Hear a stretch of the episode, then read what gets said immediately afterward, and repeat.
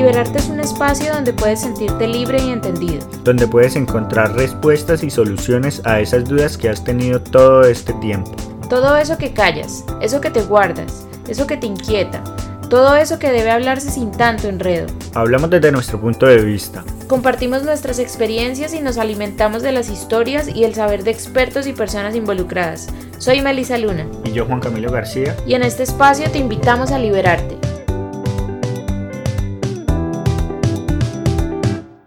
En este episodio de Liberarte Podcast vamos a hablar sobre las emociones. Estamos pasando por un momento creo que muy clave y esencial y lo que nos demuestran los Juegos Olímpicos del 2021 precisamente es eso. La gente está volviendo como a su ser, está siendo más empática, está preocupándose más por el otro, está preocupándose inclusive más por sí mismo, dándose cuenta que lo que siente, lo que vive, lo que está pasando por su cabeza y también lo que vive en el plano real y físico importa y cómo se conectan esas cosas.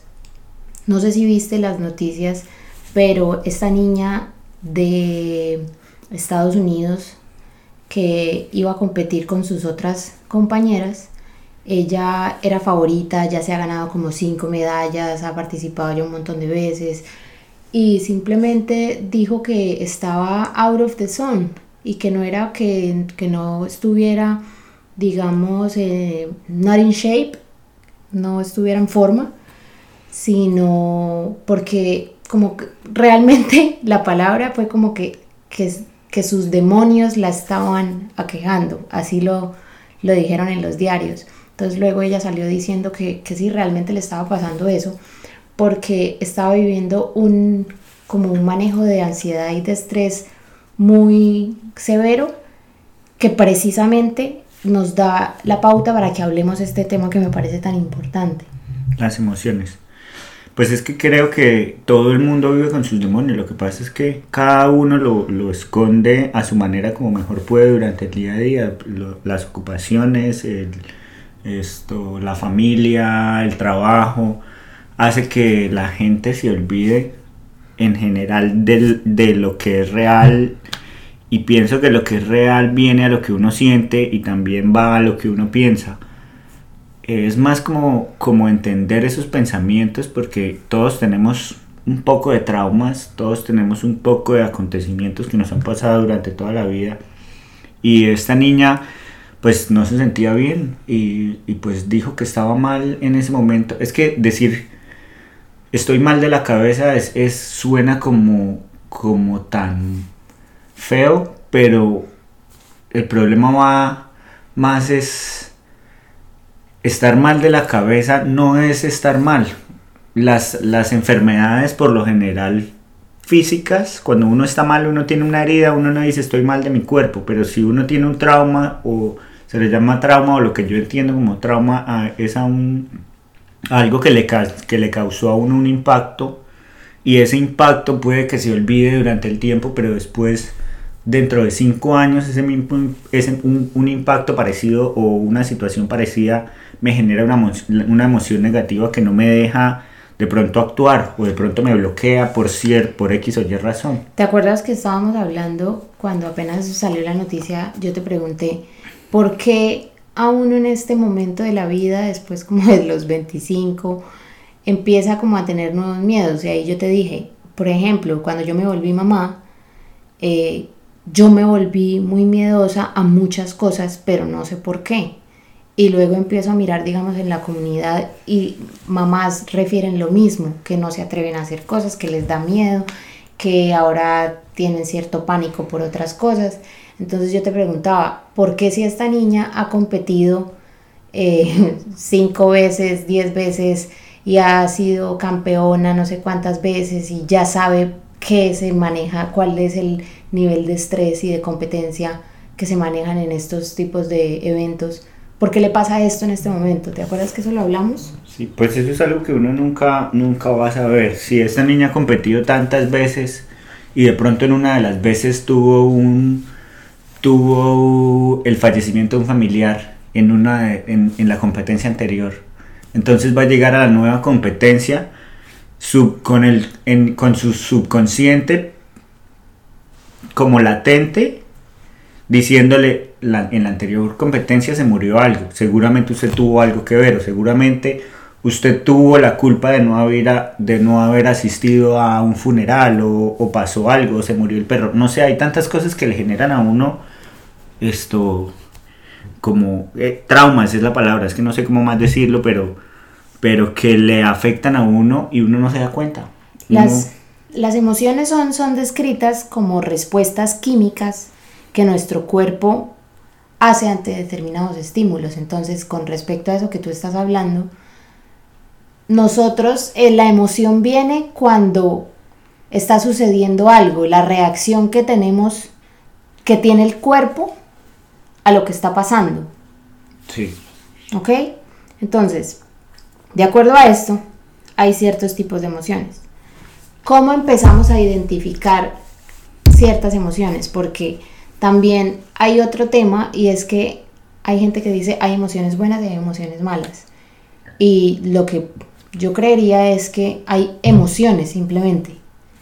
Pues sí, yo pienso lo mismo. Yo no creo que haya algo bueno y malo. Lo que pasa es que las, las catalogamos como buenas y malas porque, porque nosotros somos los que le ponemos el título a las cosas de bueno o malo.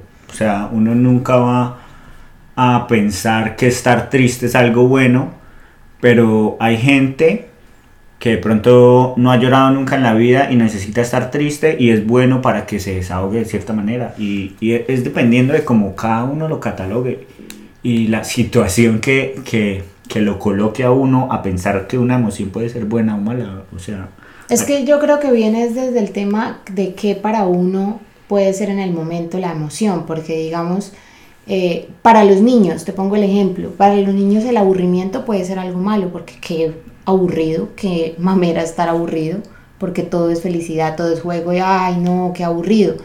Pero digamos, en este momento ya como adultos, inclusive hay una charla de TED que habla de cómo el aburrimiento nos puede llegar, llevar a descubrir como nuestro verdadero foco, nuestra verdadera pasión, porque en el aburrimiento es que lo encontramos.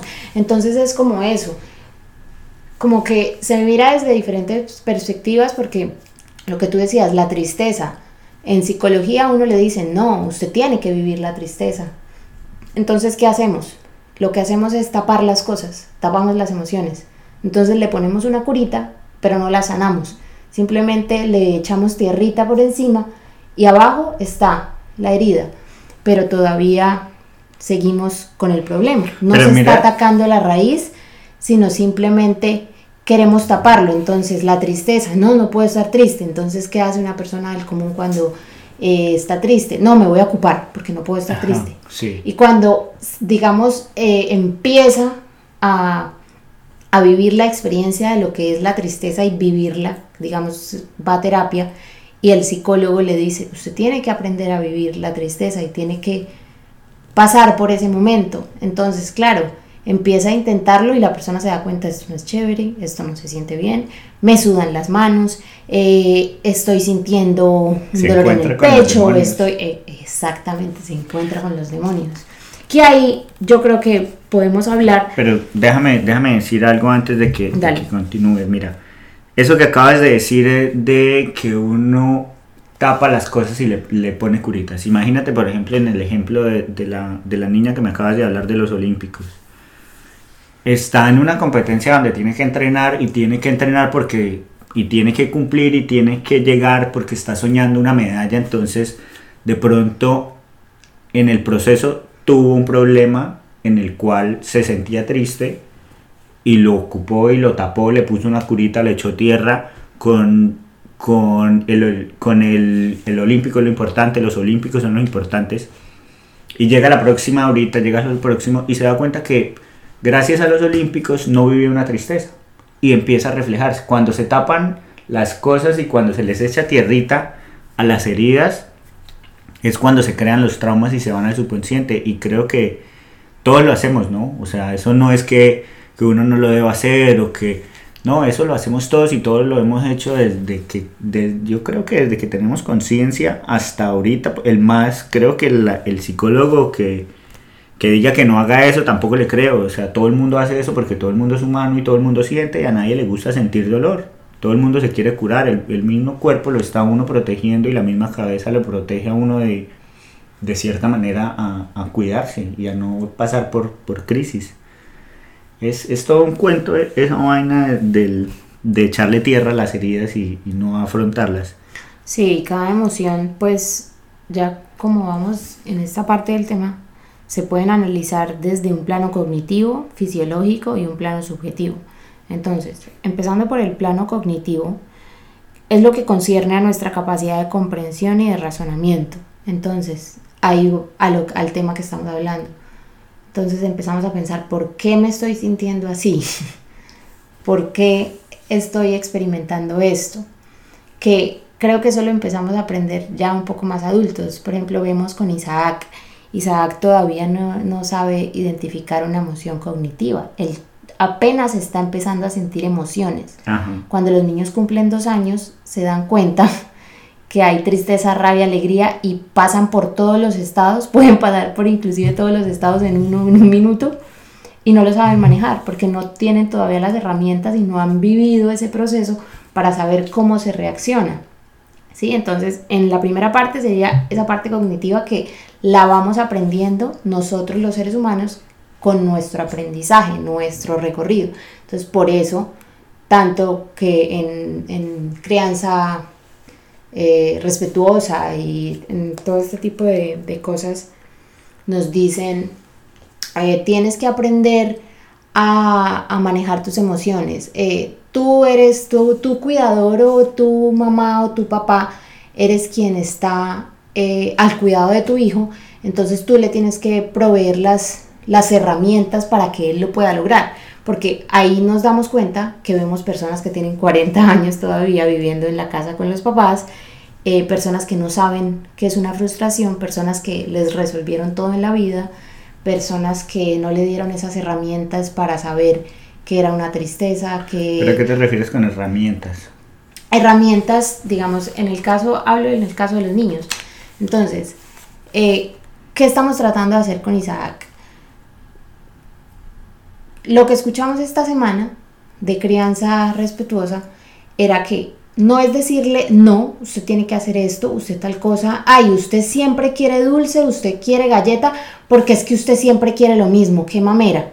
En vez de eso, es, en vez de la galleta, mira que también hay esto y esto, entonces, que ofrecerle alternativas para que la persona aprenda a decidir, pero también que sepa que hay un límite, que existe un límite en el que no es la hora de comer galletas, ya te comiste una galleta, pero en vez de la galleta hay estas opciones que también están bien. Entiendo que quieres la galleta, pero no es la hora de la galleta, ¿sí? Entonces, lo que digo, herramientas es porque así aprende a vivir la vida.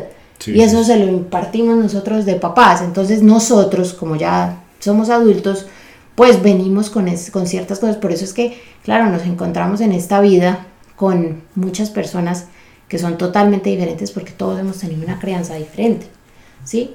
Pero es más, me refiero al, al área cognitiva porque los niños todavía no lo entienden, nosotros estamos como más manejando el tema. Pues yo lo veo más como cuando dices la palabra herramienta, eh, lo veo como, como enseñarles a pensar Creo que esa es la herramienta, enseñarles a los niños a pensar y a, a nosotros mismos a pensar, porque, porque los niños vienen con la emoción y se empiezan a dar cuenta que tienen emociones, pero de cierta manera les tenemos que enseñar y les tenemos que enseñar a pensar qué emoción está sintiendo, por qué está sintiendo esa emoción, cuál es la razón por la cual está sintiendo esa emoción y cómo se le puede cambiar, qué es lo que tú dices de darles opciones, a darles opciones para decidir. Entonces no es solo decirles, como acabas de decir, usted no debería hacer esto, usted no debería hacer tal cosa, y después de 20 años o 15 años llega la adolescencia y los niños van a empezar a, soltar todo lo que aprendieron en esa niñez por, por, palabras que se le dijeron, porque se les enseñaron a pensar de esa manera y lo van a empezar a soltar. Y cuando lo empiecen a soltar, los, digamos que los papás no van a tener ni idea por qué piensan así y no se dan cuenta que fueron ellos los que le dieron se esa implantó, herramienta. se implantó esa herramienta desde cuando de- eran sí, es, es claro. una locura, pero... Es que pero- es porque ellos están apenas aprendiendo ese plano cognitivo, a Ajá. eso voy, que nosotros los adultos hemos venido desarrollándolo a través de nuestras experiencias. Pero fíjate, fíjate en esto que, que estás diciendo. Estás diciendo que la parte cognitiva nos ayuda a pensar y, y nos ayuda, la parte cognitiva nos ayuda a decidir qué estamos sintiendo, A comprenderlo. a comprenderlo. Pero también nos ayuda a, a redefinir lo que estamos sintiendo. Entonces, Sí. todos tenemos, como decíamos ahorita, todos tenemos traumas por bobadas o por cosas serias. Uno no puede decir que un trauma es bobo para una persona, porque para mí de pronto caerme y pegarme, la, eh, pegarme duro en la cabeza o en el brazo puede ser un raspón y me paro y me divierto. Para otra persona puede ser algo terrible porque, porque o por ejemplo, rasparse le afecta esto, su piel y cómo se vea su piel o cómo se vea su cara o cómo se sienta, cómo sienta el dolor. Pero se puede decidir qué uno quiere sentir también, que no, que no es fácil, no, no Pero por es eso a fácil. eso voy. A eso, eso tú ya lo sabes porque ya eres adulto y ya has vivido experiencias que ya aprendes a decidir qué empiezas a sentir. Un niño no, no decide eso. Por eso es que se habla que en el plano cognitivo es lo que concierne a la capacidad de comprender y razonar. Los niños apenas lo están aprendiendo. ¿sí? O sea, es, es un proceso que hay que vivir, hay que pasarlo. Nosotros como seres humanos todos lo tenemos que pasar. El siguiente es el plano fisiológico, que es en el que se activan sistemas de sensaciones en el cuerpo, que es cuando, digamos, viene una emoción o se está sintiendo algo y hay tensión muscular, presión, eh, ritmo respiratorio, el ritmo cardíaco cambia, tú sientes o te empiezan a sudar las manos o te pones nervioso, bueno, este tipo de cosas también. Todas estas cosas las vamos aprendiendo a notar cuando a través de las experiencias. Entonces, ya digamos, tú puedes aprender a saber cuando hay cosas que te causan ansiedad, que para otra persona no le causen ansiedad. Ejemplo, cuando nos montamos en la montaña rusa. a ti te encanta. Yo, desde que ya empiezo a hacer la fila, yo la, no la paso bien. Y me empieza la angustia, se me empieza a acelerar el ritmo cardíaco, eh, me empiezan a sudar las manos, pero no es lo mismo para ti. Entonces, no es la misma emoción porque yo la percibo diferente. Entonces, Sí. en ese plano psicolo eh, fisiológico, cada persona la experimenta diferente, me, ac- que me imagino también que debe ser de acuerdo a esos traumas de los que tú hablas, de cosas que han pasado, de experiencias que hemos tenido.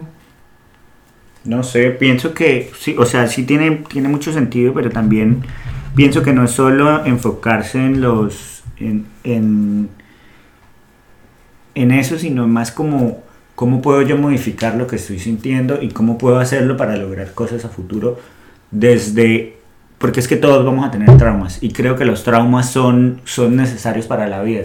Para la vida hay traumas más difíciles, hay traumas que son jodidísimos, hay traumas que van desde, desde un golpe en la cabeza hasta la violación de una mujer o de un hombre, o, hay traumas, hay asesinatos, hay gente que le han matado a la familia, al, al familiar enfrente, o sea, hay traumas muy duros que uno no puede decir son fáciles de vivir y que generan. Hay traumas como que me siento culpable porque hice esto y debí ponerle atención más a esto cuando estaba, cuando estaba enfocado en mí mismo, entonces se, se genera una sensación de culpa. Esto, hay traumas, digamos, alguien de pronto te lanzó desde, desde un lugar muy alto y tú sentiste, sentiste miedo cuando a una piscina o desde un trampolín y por eso de pronto no te gusta sentir el vacío de una montaña rusa.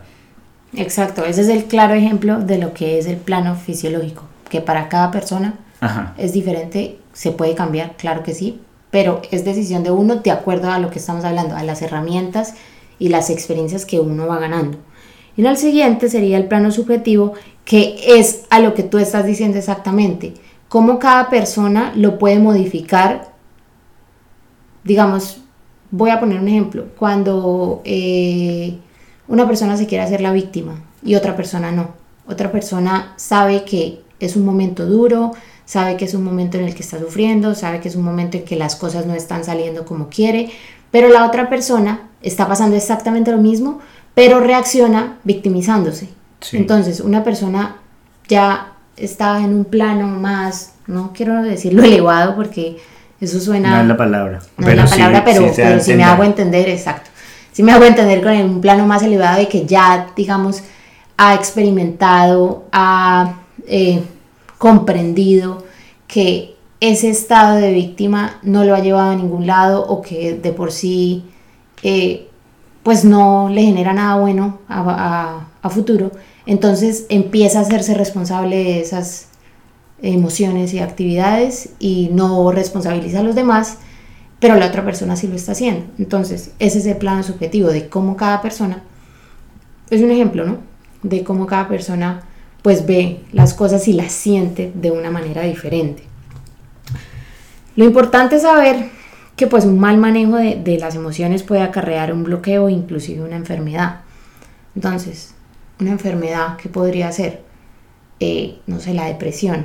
Yo no conozco muy del tema y no me atrevo a hablarlo tan profundo, pero lo que yo he escuchado que hablan los, las personas eh, profesionales es que la depresión es cuando hay un desbalance químico en el cerebro y teniendo en cuenta que las emociones son esas respuestas químicas que nosotros, que el cuerpo produce ante, ante ciertos estímulos, pues si está desbalanceado y hay como digamos, nosotros tenemos en nuestro cerebro ciertas conexiones y como ciertas redes que están funcionando de, de alguna manera y si no se está produciendo un cierto químico, pues es como si hubiera una explosión o como si de pronto se, como en un computador que algo no sirve y empieza a infectar, como un virus. Sí. Entonces, así lo veo yo, ¿no? Qué pena si, si estoy dando un concepto errado, pero este es mi, mi concepto personal. Entonces, en el tema, digamos, de eso que estoy hablando de la depresión o la ansiedad, un mal manejo de la ansiedad en el que una persona no sabe qué le está pasando y empieza a vivir ciertos episodios en los que le dan ataques de pánico y no sabe qué es y siente que se va a morir y eh, empieza a vivir su vida así cuando se da cuenta que eso se puede manejar de una mejor manera, ¿sí? Entonces, esto puede llevar a una enfermedad o simplemente puede ser una experiencia que haya vivido una vez, pero si se trata en el momento que es, pues se puede prever. Entonces, es muy importante hablarlo porque tenemos que ser conscientes de que somos seres sociales, seres emocionales y que tenemos que estar pendientes de lo que pasa, porque esto hace parte de nosotros. Sí, pues es toda una locura eso que estás diciendo, y no solo con, con digamos, la ansiedad, esto, también un cáncer, eh, la piel que se arruga, la gente que, un ejemplo, las personas que viven amargadas. Hay gente que vive amargada, amargada, y por lo general la gente que vive amargada está arrugada. O sea, es, es, o sea, la piel se le seca, la, como que generan enfermedades donde las células empiezan como a, como a corroer, sí, y es, y es, y volvemos a la parte cognitiva. ¿Por qué una persona es amargada? Porque piensa de manera amargada. ¿Por qué piensa de manera amargada? Porque seguramente en algún momento tuvo un trauma en el que la hizo pensar que todo lo que pasara de esta manera o similar a esto hace que le, le genera algún dolor y la solución, pienso yo, es enfrentar, enfrentar ese dolor, ir a terapia, eso es, eso es clave, la gente que no va a terapia, güey, pucha, no sé cómo hacen para vivir, pero es, es importante hacer terapia y, ir a, a donde una persona, un experto, porque hay muchos químicos en el cerebro que uno no tiene ni idea cómo funcionan. Por ejemplo, lo, volvemos al tema de la montaña rusa. A mí me encanta la adrenalina, por ejemplo. Y la adrenalina es una vaina que está en la cabeza que se genera por, por el miedo. Entonces el miedo genera adrenalina, pero también la adrena- mucha adrenalina puede ser peligroso. Entonces es, un, es, es como un despliegue de adrenalina que me hace sentir bien y me genera una buena, como un buen estado de ánimo. Hay gente que la adrenalina no, como tú me estás diciendo, a mí no me gusta lanzarme porque me, porque me, me empiezo a sentir mal. Entonces de pronto te molesta sentir adrenal- adrenalina o te lastima sentir adrenalina o no sé qué pasará. Tienes que ir a terapia a averiguar eso. Pero, Pero sí, es que es subjetivo, por eso digo. por eso, pero entonces, digamos, la persona amargada simplemente con cambiar su manera de pensar empieza a cambiar la manera de reaccionar con frente al mundo y frente a ver las cosas, entonces va a dejar de ser amargado, va a dejar de, de sentirse amargado y por, por el... se me fue la bola, el otro... No el subjetivo, el, subjetivo fisiológico. El fisiológico, pues las células van a dejar de estar amargadas y van a dejar de estar corroyéndose y va a ayudar a su sistema y a su cuerpo a que no se dañe más. Sí, ahí es el claro ejemplo, digamos, de lo que se habla con la ansiedad.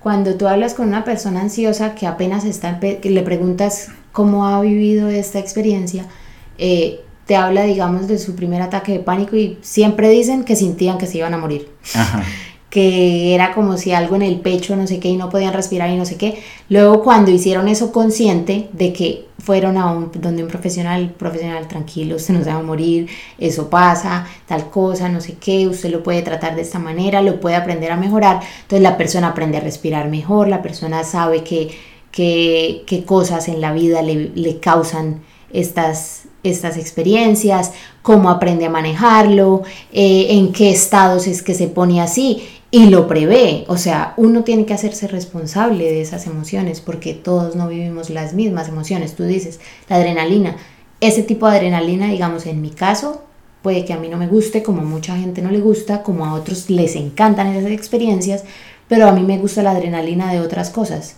Entonces, a mí me gusta, por ejemplo, meterme en una carrera de tantas horas, de tantas cosas, entrenar, hacer esto, estar todo el día con millones de cosas, esto, no sé qué, y aunque me causa estrés, eso me hace sentir también bien, ¿sí? Que para otra persona es como, uy, no, qué mamera esa vida, o sea, yo no quisiera vivir así, a mí me hace sentir bien.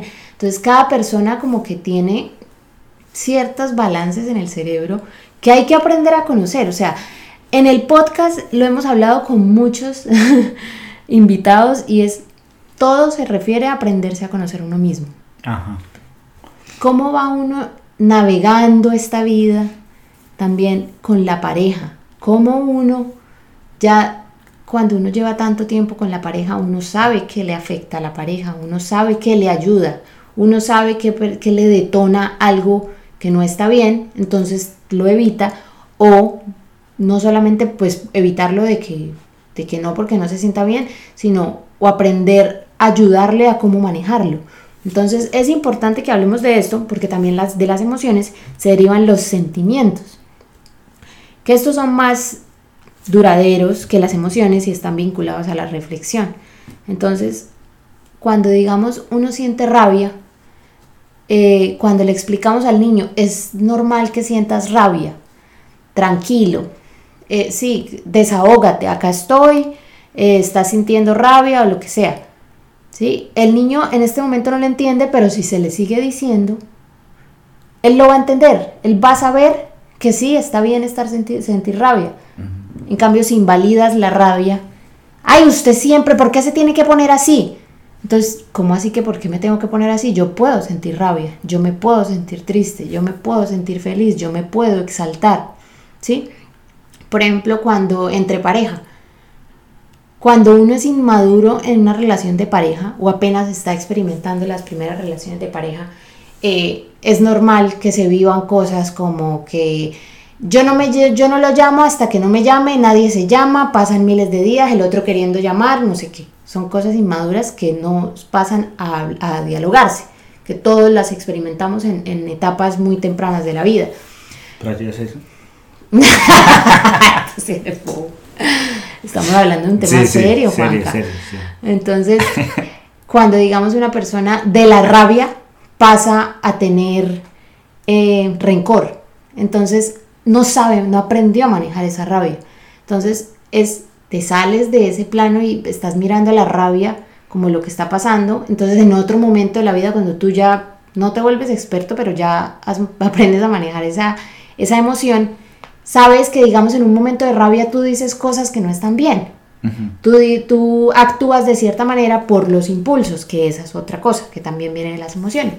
Pero entonces si actúas con tus impulsos, si eres una persona impulsiva, entonces si aprendes a manejar esa emoción de rabia, tú, perdóname, pero en este momento no podemos hablar porque estoy lleno de rabia, tengo rabia, dejemos acá.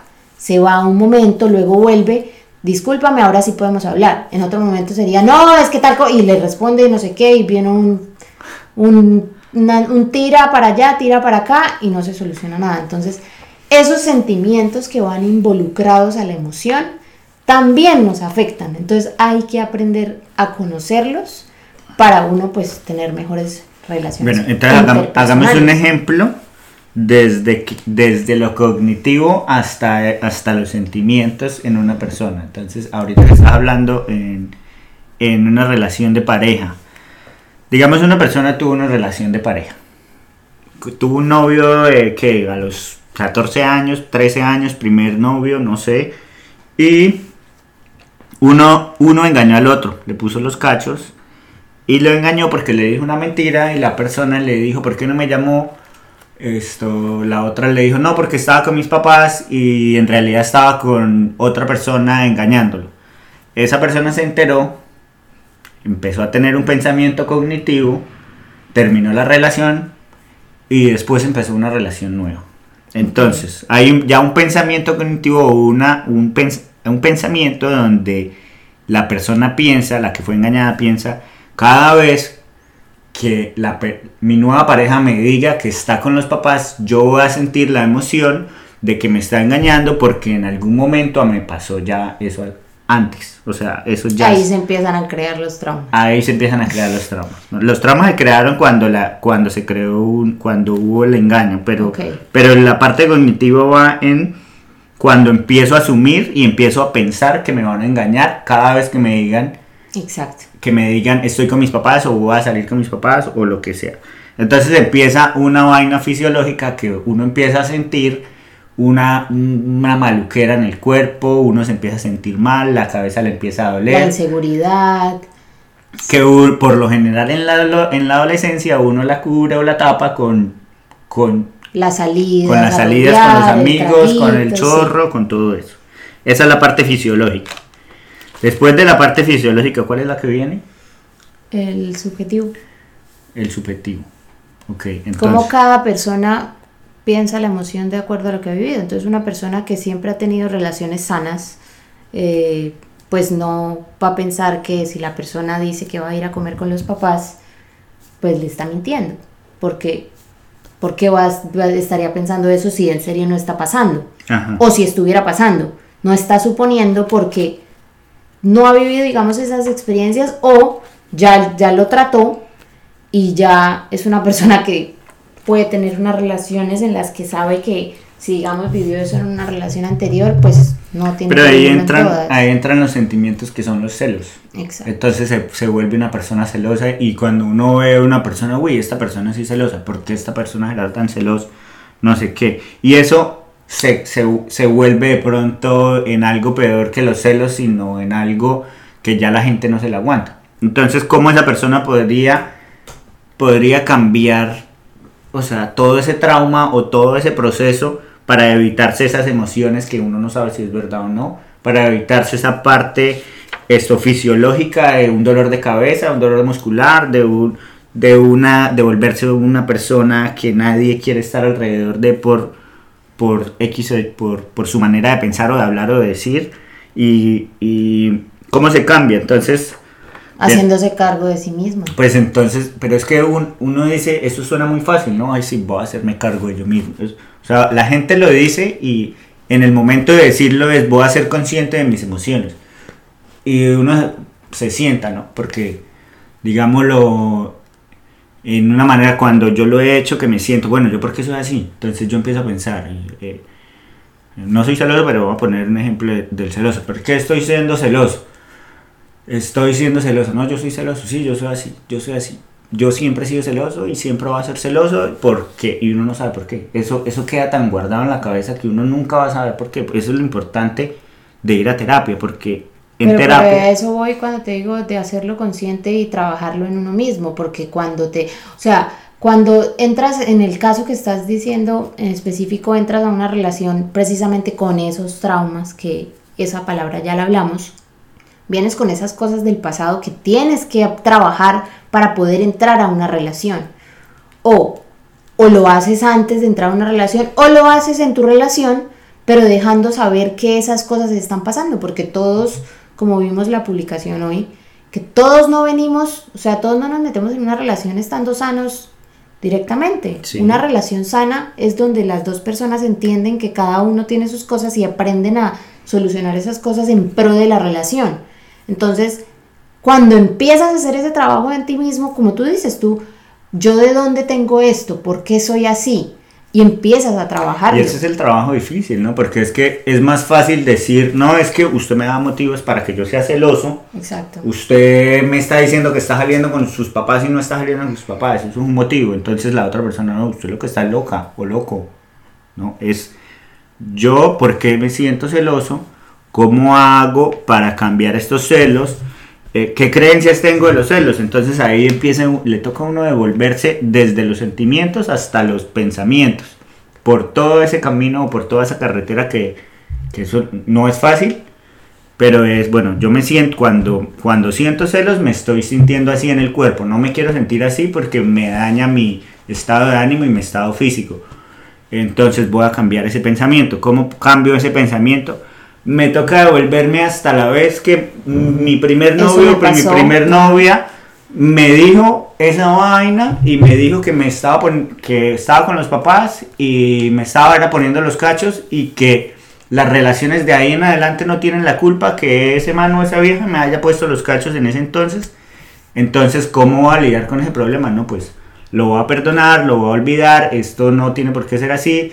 Yo puedo tener una buena relación sin ser celoso y, voy a seguir y voy a mejorar en mi vida porque los celos no me sirven para nada. Y creo que cambia ya al, darse el valor propio o el, o el, o el ¿cómo se llama? Self-care, el amor a uno mismo, el amor cuidarse a uno mismo, el, autoestima.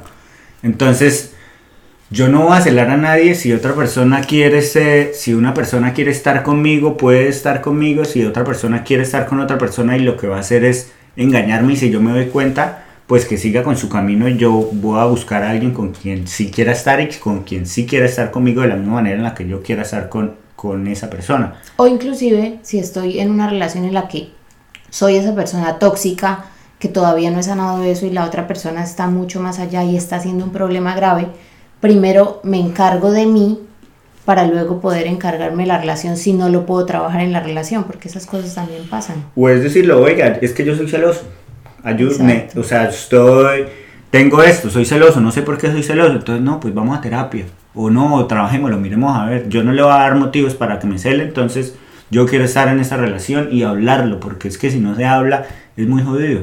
La gente es celosa o, o, no es celosa, y cuando le dicen, no, es que usted lo que es uno celoso, no, de una vez no, a, a mí no me diga así, respéteme, no, es, es hacerse cargo de lo que uno en realidad es y ser consciente de lo que cómo uno es y cómo uno reacciona frente a cada situación en la vida y cambiarlo para no sé, ser mejor personas, tener mejores relaciones, tener mejores relaciones de pareja, tener mejores esto enseñarle buenas herramientas a los hijos porque también le enseñan a los hijos a ser celosos sin darse cuenta que, que, que le están enseñando y se vuelve todo como una cadena que viene y viene y viene y viene y no para. Sí, gente, lo importante es que entendamos que las emociones son válidas, las emociones son importantes, las emociones hacen parte de nuestro ser, eh, no las podemos tapar, si estamos sintiendo algo hay que ir hacia el fondo de esto, de por qué, empezar a interiorizarlo, hacernos cargo de nosotros mismos y entender qué es lo que está pasando para empezar a trabajarlo. Queríamos hablarlo porque nos parece un tema demasiado importante, con todo también el tema de lo que está pasando con los olímpicos y pues de que en el podcast con muchos invitados, creo que, que esto realmente es lo que, lo que pasa en este podcast, ¿no? Ustedes del otro lado, escuchando estos episodios, sienten emociones cuando una persona está hablando de que fracasó, cuando una persona está hablando de, de cosas que logró, cuando una persona cuenta algo y los emociona de cierta manera. Entonces, es importante que hablemos de estas cosas. Esto es un plano general, esto es algo de un research así que, que hicimos y de cosas que nosotros pensamos. Y ya saben, aquí en Liberarte Podcast somos pro terapia, vayan a terapia, porque cada uno, así como dijo Juanca, tiene sus propios demonios y pues tiene que aprender a lidiar con ellos.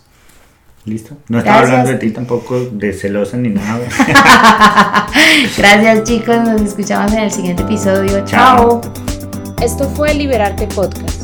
Qué bueno que nos hayas acompañado hoy en este episodio. Recomiéndale este podcast a algún amigo. Seguro le ayudará en su proceso y se conectará con estas historias. Síguenos en Instagram como arroba liberarte podcast y nos escuchamos en el siguiente episodio. Liberarte es producido en Melbourne, Florida. Música original, Julián Patiño. Edición Juan Camilo García. Libretos, Melissa Luna. Producción y dirección Juan Camilo García y Melisa Luna.